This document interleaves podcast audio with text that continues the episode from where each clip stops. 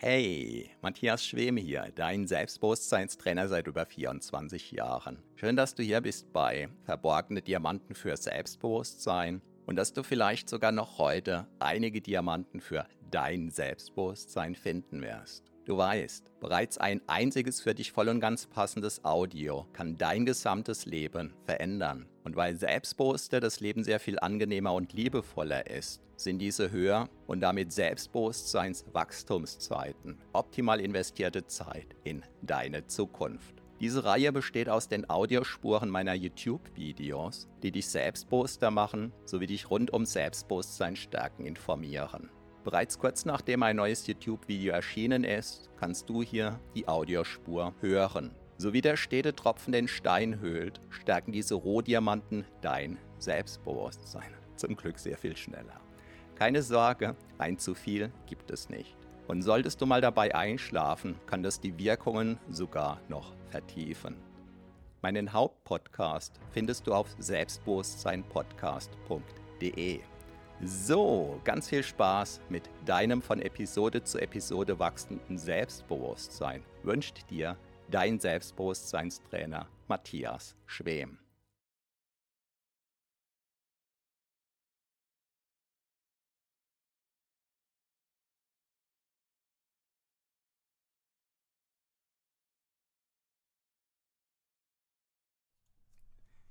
Auf welcher Seite vom Luxus stehst du? Hallo und herzlich willkommen. Mein Name ist Matthias Schwem und ich bin Selbstbewusstseinstrainer seit 1997. Vergangene Nacht habe ich einen Dokumentarfilm gesehen über drei bzw. vier Bergsteiger, der mich zutiefst bewegt hat und von dem ich sogar geträumt habe heute Nacht, was relativ selten vorkommt und der mich heute Morgen noch beschäftigt hat. Und damit war mir irgendwie klar, das wird Teil von diesem Livestream. Ich kenne mich im Bergsteigen überhaupt nicht aus, deshalb ähm, kannte ich auch die Namen dieser Akteure nicht. Ähm, jedenfalls, die Geschichte war in etwa die, zwei oder drei Männer hatten einen großen Traum. Sie wollten auf eine bestimmte Berg, auf einen bestimmten Berggipfel klettern, den zuvor noch kein Kletterteam geschafft hat. Es ging also dieses Mal nicht um den höchsten Berg oder so, sondern es ging um eine Erstbesteigung. Und dieses Team brach auf zu dritt, glaube ich.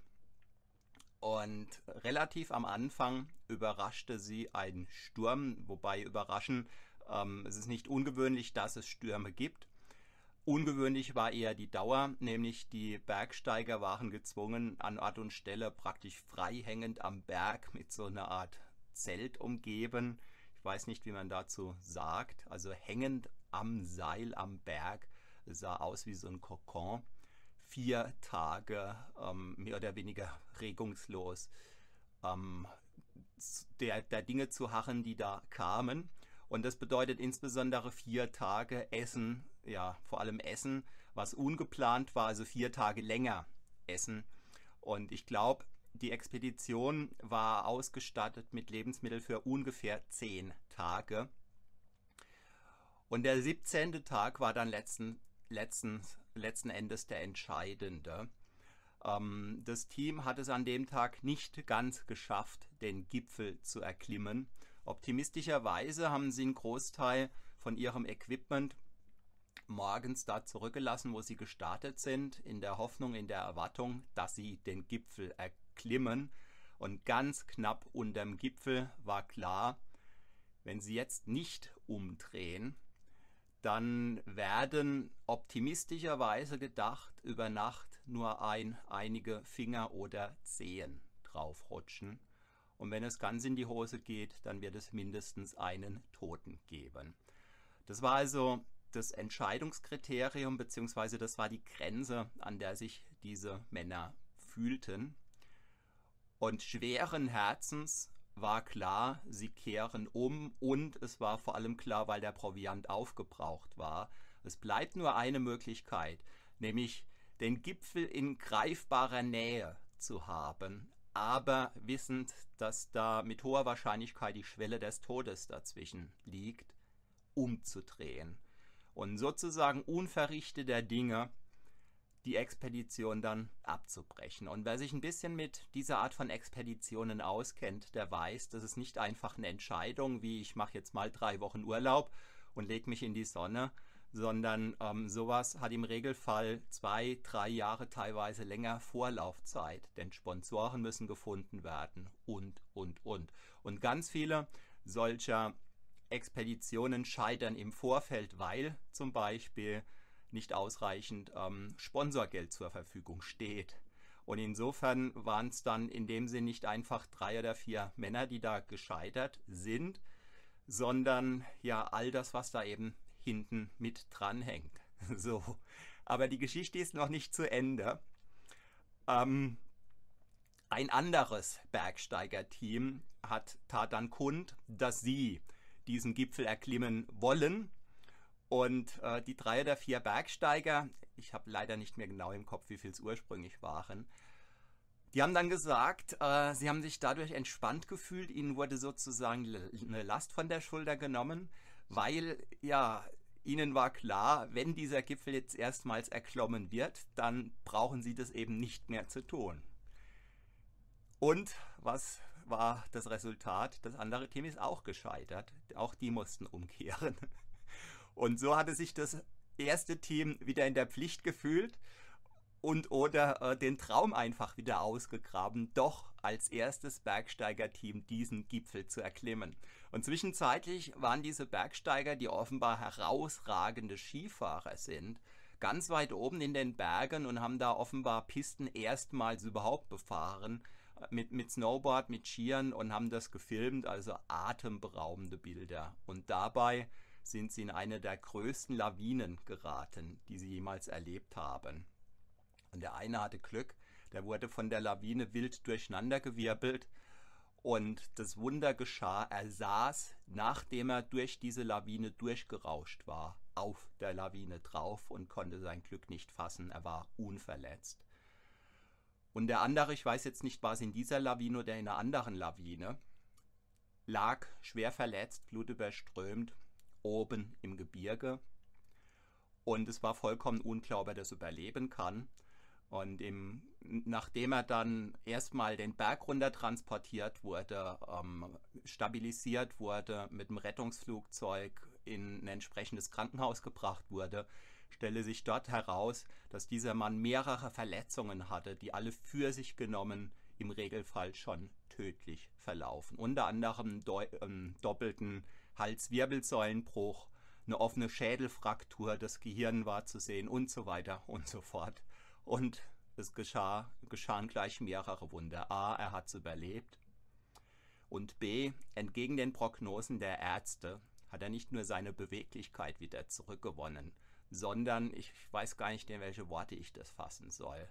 Er hat gekämpft, also anfangs aus dem Rollstuhl heraus, und als er dann einigermaßen die Beine wieder bewegen konnte auf eine Art, ähm, wie sagt man, Home-Trainer, ich weiß nicht, wie der Begriff heißt, Fahrrad, ja, wo man halt äh, Schwung wieder in die Beine bekommt und so weiter. Und innerhalb weniger Monate hat er sich selbst wieder in der Lage gefühlt, Berge zu erklimmen. Wobei eine Arterie, die sein Gehirn mit Blut versorgt, die war zerstört worden. Und ähm, trotzdem waren die Gehirnschäden so gering, dass sie ihn ja äh, zwar in ein deutlich höheres äh, Gefahrenpotenzial, in eine höhere Gefährdungsstufe sozusagen haben aufrücken lassen. Aber allem Anschein nach war er, ja, so, soweit man das überhaupt von außen sagen konnte, einigermaßen hergestellt. Und jedenfalls die drei, ach ja, ähm, unterschlagen habe ich jetzt noch bei dieser Lawine, da kam auch einer ums Leben, der bei der ersten Tour mit dabei war. Und ähm, allen dreien war aber klar, sie werden jetzt sich wieder auf diese Tour machen, diesen Gipfel zu erklimmen. Und sie haben eben wieder alles auf eine Karte gesetzt, wobei dieses Mal war ein ganz großes Risiko mit dabei, nämlich eben dieser schwer verunfallte Mann, die Wahrscheinlichkeit, dass er zum Beispiel einen Schlaganfall erleiden würde aufgrund seiner Vorschädigungen, war extrem hoch. Und tatsächlich an einem Abend, als sie dann endlich in ihrem, ich kenne den Fachbegriff nicht, ich sag mal Zelt wieder an der Wand frei hängend ja, lagen, hingen, äh, konnte dieser Mann nicht mehr sprechen. Man hat ihm angesehen, dass er sich bemüht hat, mit aller Kraft Worte zu produzieren. Er war nicht in der Lage. Und von der Symptomatik her sah es eben aus nach einem Schlaganfall. Und es war aber klar, man kann diesen Mann nicht nach unten bringen. Und es war mittlerweile dunkel geworden und es war vollkommen klar, das Einzige, was man jetzt überhaupt tun kann, das ist schlafen. Um dann morgens zu schauen, lebt dieser Mann noch. Und es war klar, eine Rettung aus der Höhe, wo die waren. Und die waren ganz viel freigeklettert und über Eis, wie sagt man, Wasserfälle oder keine Ahnung, also Eis, Schnee und Eis hinweg. Es war klar, diesen Mann könnte man nicht nach unten bringen, nicht in einem Stück. Ja, und das Wunder geschah, am nächsten Morgen konnte dieser Mann wieder sprechen. Und die Expedition ging weiter. Und wahrscheinlich ahnst du es schon. Sie haben es tatsächlich geschafft. Sie haben diesen Gipfel erklommen. Und äh, einer von diesen dreien, der hat immer wieder fotografiert und gefilmt. Und äh, ich möchte mir gar nicht vorstellen, wie der sich dann gefühlt hat. Also man hat teilweise gesehen, dass der dann die Handschuhe ausgezogen hat, um seinen Fotoapparat, um seine Kamera überhaupt bedienen zu können. Und der Gipfelschrei des Ersten, der es geschafft hat, der wurde also live mitgefilmt. Also atemberaubend äh, trifft es noch nicht. Also es hat mich sowas von berührt und äh, vielleicht siehst du es auch jetzt, es treibt mir ja fast die Tränen in die Augen. Und warum erzähle ich dir diese Geschichte? Ich habe ja eingangs dir die Frage gestellt, auf welcher Seite vom Luxus stehst du? Was meine ich damit? Ähm, stark vereinfacht würde ich sagen, es gibt die einen, die nutzen den Luxus, den Luxus Zeit zu haben. Also den Luxus, sich eine Woche zum Beispiel auf die Couch flezen zu können. Die nutzen diesen Luxus dazu, um zu jammern, um zu schimpfen über die Politiker, über die Krankenversicherung, dass das Benzin zu teuer ist und dass das Fernsehen scheiße ist und sie gucken es aber trotzdem und dass das, was die Zeitungen schreiben, alles Lügen sind und sie lesen sie trotzdem und so weiter und so fort. Das ist für mich die eine Seite vom Luxus. Und die andere Seite vom Luxus ist für mich die, dass man die Möglichkeit hat, sein Leben zu leben. Und das ist nach meinem Verständnis der wahre Luxus. Der Luxus, den wir, die wir jetzt leben, in Deutschland und in wenigen Ländern überhaupt auf dieser Erde leben können. Und zwar mutmaßlich erstmals seit es Menschen auf diesem Planeten gibt. Und diese Bergsteiger, die sind für mich ein Beispiel des Inbegriffs davon, dass da vollkommen klar ist, auf welcher Seite vom Luxus sie leben, nämlich sie leben ihr Leben. Und an diesem Beispiel kann man noch viele Dinge, wie ich finde, wunderbar auch ganz klar dran festmachen. Sie haben nicht drei Ziele, nämlich wir könnten auf Berg A oder äh, wenn das Wetter nicht so gut ist, auf Berg B oder mal schauen, vielleicht gehen wir auf Berg C, sondern es ist klar, wer an der Weltspitze, an der Spitze der Welt ist. Ja, der hat nur eine Entscheidung, entweder er entscheidet sich für diese Spitze, im wörtlichen Sinn oder im übertragenen Sinn. Und nur dann hat er die Chance darauf, vorne mitzumischen. Und wer sich alle Freiheiten offen halten will, ja, der kann nirgends vorne sein. Womit ich aber auch nicht suggerieren will, man müsste vorne sein. Beziehungsweise meine Überzeugung ist, man kann, man sollte, man darf an einer Stelle vorne sein. Und zwar vorne im eigenen leben. Und ich habe das Gefühl, ich habe alles Wesentliche gesagt. Ich hoffe, ich habe dich ein bisschen nachdenklich gemacht. Und wenn du magst, kannst du dir jetzt nochmal vielleicht folgende zwei Fragen stellen und schreib dir die Ergebnisse auf, wenn sie dich irgendwie berühren oder bewegen. Die erste Frage lautet, auf welcher Seite vom Luxus stehst du überwiegend? Eher auf der Jammererseite oder bist du ein Mensch, der einfach die Dinge anpackt?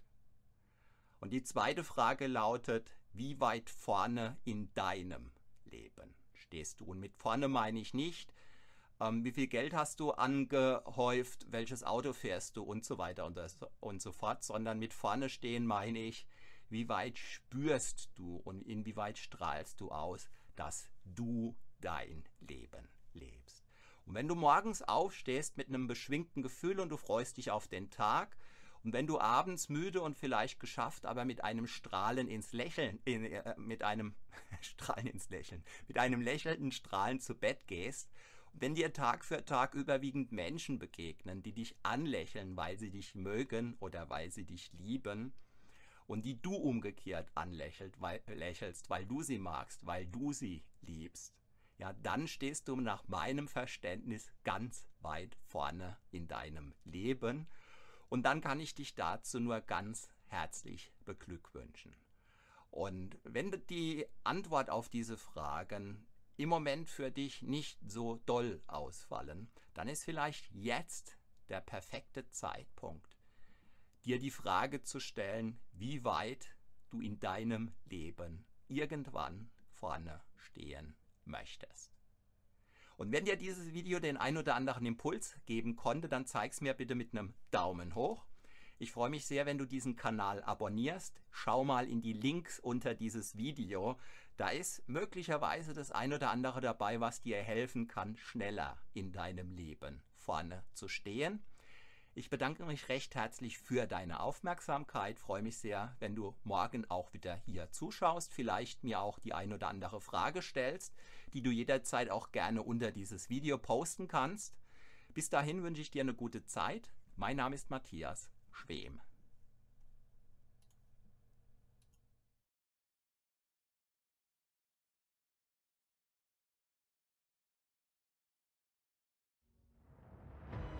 Vielen Dank für deine Aufmerksamkeit. Das war eine Folge von Verborgene Diamanten für Selbstbewusstsein mit Matthias Schwem, dem Pionier in Sachen Selbstbewusstsein stärken seit über 24 Jahren. Abonniere auch meinen Hauptpodcast jetzt gleich auf selbstbewusstseinpodcast.de. Denn je stärker dein Selbstbewusstsein, desto stärker und erfüllter ist dein Leben. Selbstbewusstseinpodcast.de